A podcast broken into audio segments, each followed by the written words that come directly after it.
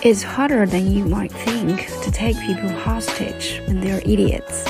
As bank robber hesitated, the ski mask was itching. Everyone was staring. The bank robber tried to think of something to say, but was forestalled by Roger, holding one hand up and saying, We haven't got any cash. Annalena was standing just behind him and immediately repeated over his shoulder, We haven't got any money, understand? She rubbed her fingertips together in illustration because Annalena always seemed to think that Roger spoke a language that only she understood, as if he were a horse and Annalena some kind of a queen translator so she was always trying to interpret what he said to the rest of the world. They were in a restaurant and Roger asked for the check, and Annalena would always turn to the waiter and mouth the words, check, please, while simultaneously pretending to write on the palm of her hand. Roger would no doubt have found this incredibly irritating if he ever bothered to pay attention to what Annalena did. I don't want your money. Please, just be quiet. I'm trying to hear if. The bank robber said, listening out toward the door of the apartment in an attempt to figure out if the stairwell was already full of police. What are you doing here if you don't want money? If you're going to take his hostage, you might want to be a bit more specific in your demands. Zara snorted from over by the balcony door, giving the distinct impression that she thought the bank robber was underperforming. Can you just give me a minute to think? The bank robber asked. Sadly, it appeared that the people in this particular apartment weren't at all prepared to grant the bank robber that. You might think that if someone has a pistol, then people would be willing to do exactly as they have been asked. But some people who have never seen a pistol before simply take it for granted that it's so unlikely to happen that even when it's happening, they cannot quite take it seriously. Roger had barely ever seen a pistol before, even on television, because Roger prefers documentaries about sharks. So he held his hand up again, the other one this time to show that he was serious, and demanded to know loudly and clearly is this a robbery or not? Or it is how some sort of a hostage situation? Which way do you want it? Annalena looked rather uncomfortably when Roger switched hands because nothing good ever came to Roger, gesturing with both hands within the space of a few minutes. So she stage whispered, Might it to be better not to be provocative, Roger? For God's sake, darling, surely we have a right to accurate information. Roger replied, insulted, then turned to the bank robber once more and repeated, Is this a robbery or not?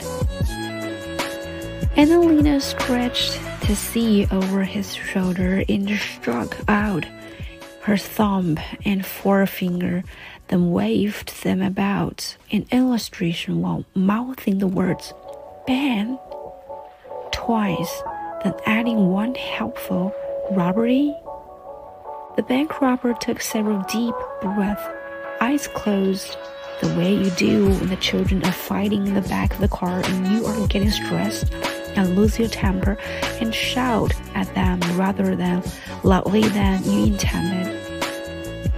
And they suddenly get so scared that they shut up altogether and you end up hating yourself because you don't want to be that sort of parent. And the tone you use after that when you apologize, explain that you love them, but that you just have to concentrate on driving for a little while.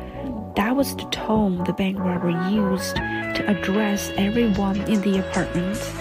Can you can I ask you all to just lie down on the floor and be quiet for a little while so I can just do some thinking?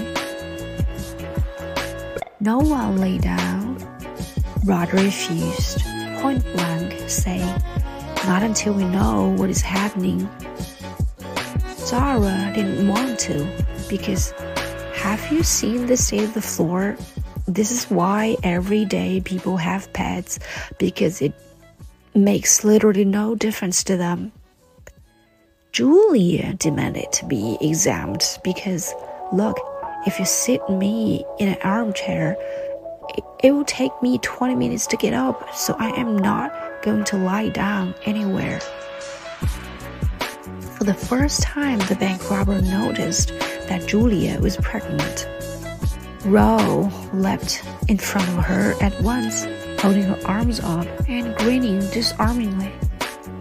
Please, don't mind my wife. She's just a bit hot headed. Please, don't shoot. We'll do exactly what you say. I'm not bloody hothead, Julia protested. P I S T O L, Ro hissed and she hadn't looked this scared since the last time she tried to photograph her shoes and accidentally clicked the selfie button instead.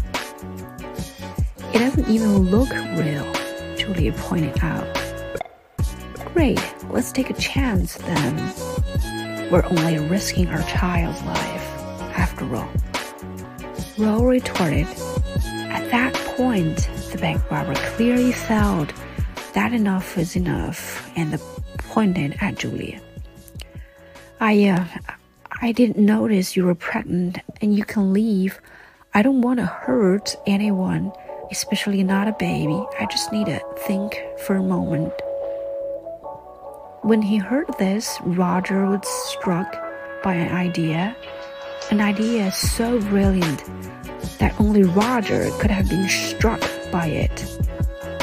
Yes, Go on, off you go. He exclaimed. Then he marched over to the bank robber and added seriously, I mean, you can let them all go, can you? You really only need one hostage, don't you? That would make things a lot easier. Roger poked his chest with his thumb repeatedly to indicate who the hostage should be then added, plus real estate agent, I can stay with the real estate agent.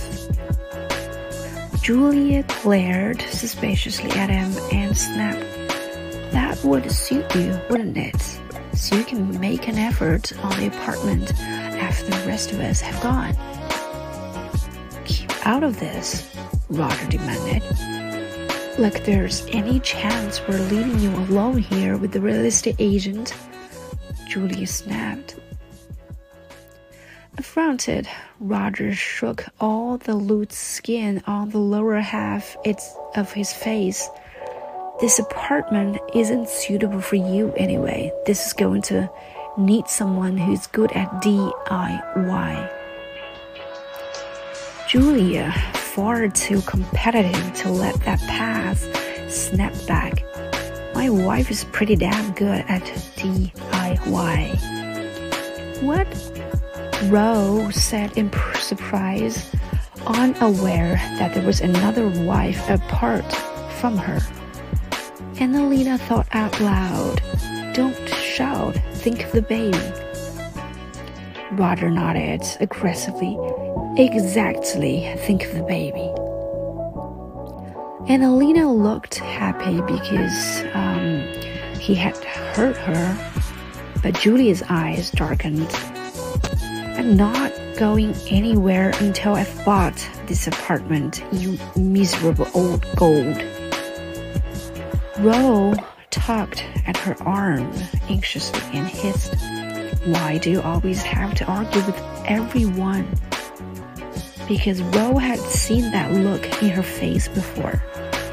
On their very first date, several years ago, Julia was standing outside the bar smoking, while Ro was inside ordering drinks.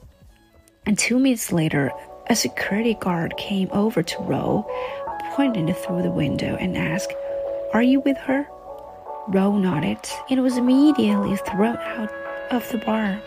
Apparently, there was a designated smoking area outside the bar. That was the only place you were allowed to smoke. But Julia had been standing two yards beyond the boundary when the guard told her to go inside the rectangle. And Julie started jumping about on the line, mocking him. What about here? Am I okay here? How about if I hold my cigarette inside while I'm standing outside? What about here?